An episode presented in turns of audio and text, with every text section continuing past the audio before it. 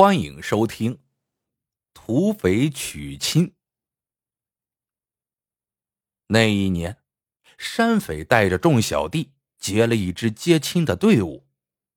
这个山匪不太一样，他不欺负女人和小孩，所以当山匪听说大红花轿上的新娘子是某个官老爷强娶的十七姨太的时候，他说：“如果是个正经人家的姑娘。”就把他送回家去。这个时候，手下的小弟打岔：“老大，那要不是个正经人家的姑娘呢？”山匪恶狠狠瞪了小弟一眼：“那他娘的，就让他自个儿走回去。”山匪掀开花轿的帘子，正犹豫着要不要掀新娘子的红盖头呢，谁料那姑娘自己动手掀了开。笑盈盈的看着他，眉眼弯得像月牙土匪愣了愣，赶紧将滴着血的大刀藏到自己身后。姑娘说：“关老爷烧了他家的宅子，杀了他的爹娘。若是他现在回村，只怕还会连累乡亲。他求山匪带他上山，虽不能舞刀弄棍，但平日里给一群大老爷们洗洗衣服、烧烧饭，那还是可以的。”听闻此话，山匪又愣了愣。你不怕我们是坏人呐？姑娘的眉眼又弯成了月牙。你们还能比那关老爷更坏？山匪活到这么大，从来没听过外人一句夸。姑娘的这一话，像是江南的涓涓溪流，九曲十八弯的绕进了他的心里。山匪把姑娘带回山寨，小弟们起哄，硬说老大今儿个给自己抢回了一个压寨夫人。山匪的脸一片通红，咕嘟喝下一大口酒，擦擦嘴说：“这酒真他娘的带劲儿。”姑娘住进山寨之后，不仅把里里外外收拾的井井有条，得空了就给山匪和他的兄弟们读个报、写个信儿。总之啊。是一百二十分的好。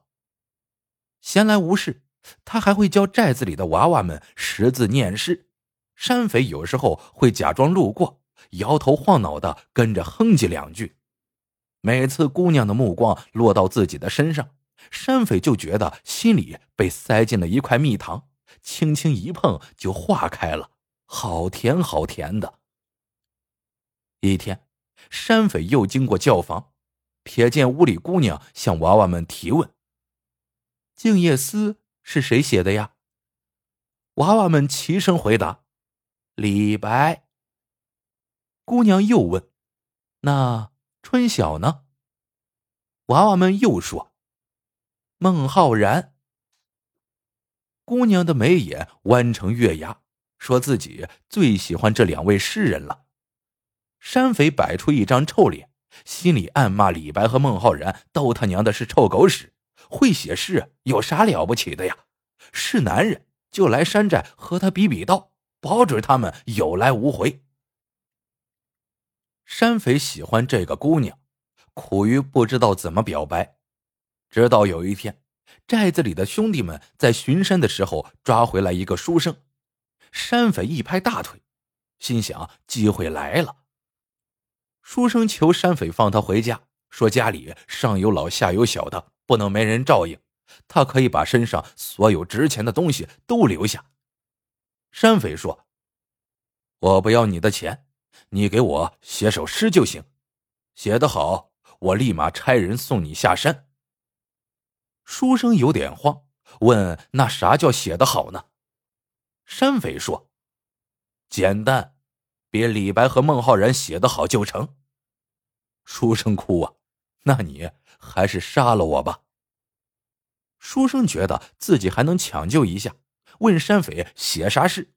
山匪说：“就是那种一念给姑娘听，人家就明白自己喜欢她，想要娶她当老婆的情诗，而且不能太拗口，要好记。”山匪从小在山寨里长大。斗大的字都不认识几个，太复杂的事怕是记不住的。书生心里顿时明白了八九分，大笔一挥，写下了四行字：“春水杨柳不及你，夏荷骄阳不及你，秋风晚霞不及你，冬雪雾凇不及你。”山匪问啥意思？书生说：“就是春夏秋冬四个季节里最美好的东西，都比不上你的姑娘。”听到这话，山匪眼睛一亮，书生赶紧上前为自己打 call。而且我写的这诗吧，还兼具了现代主义和浪漫主义特色。最重要的是，四句话简洁又上口，念几遍就能够记住。这李白和孟浩然可写不出来这样的诗啊！山匪一拍大腿，说了句：“真他娘的妙啊！”书生擦擦头上的汗，心想自己的小命算是保住了。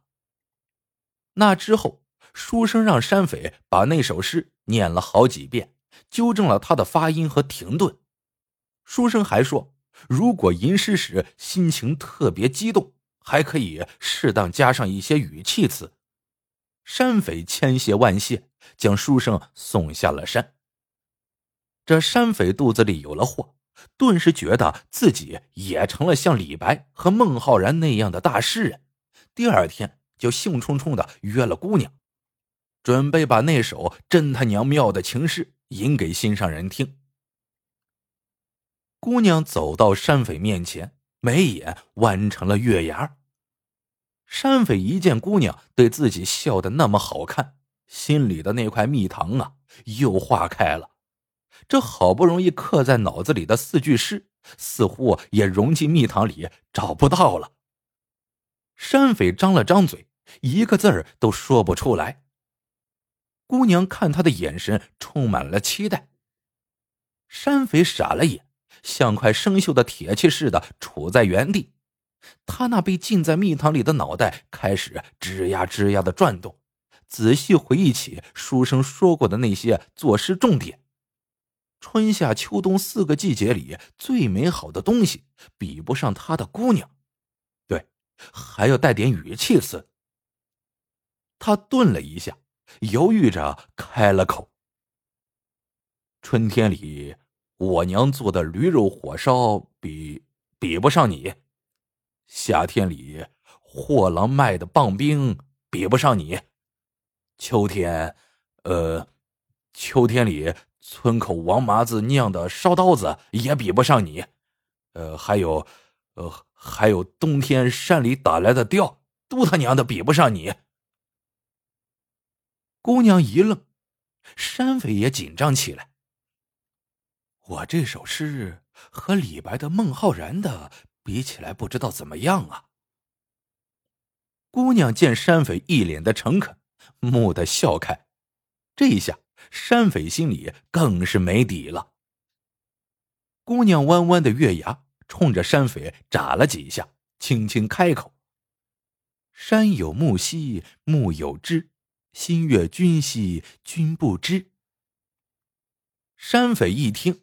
又是句诗，心里直赌咒：这他娘的又是哪个臭狗屎写的？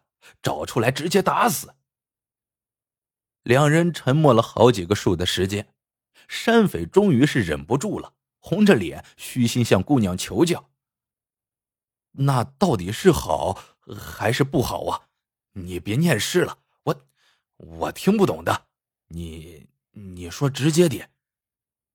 行。”那直接点，姑娘飞快的凑近山贼脸上亲了一下，然后大笑道：“李白也好，孟浩然也好，都他娘的没你好。”好了，这个故事到这里就结束了。喜欢的朋友们记得点赞、评论、收藏，感谢您的收听，我们。下个故事见。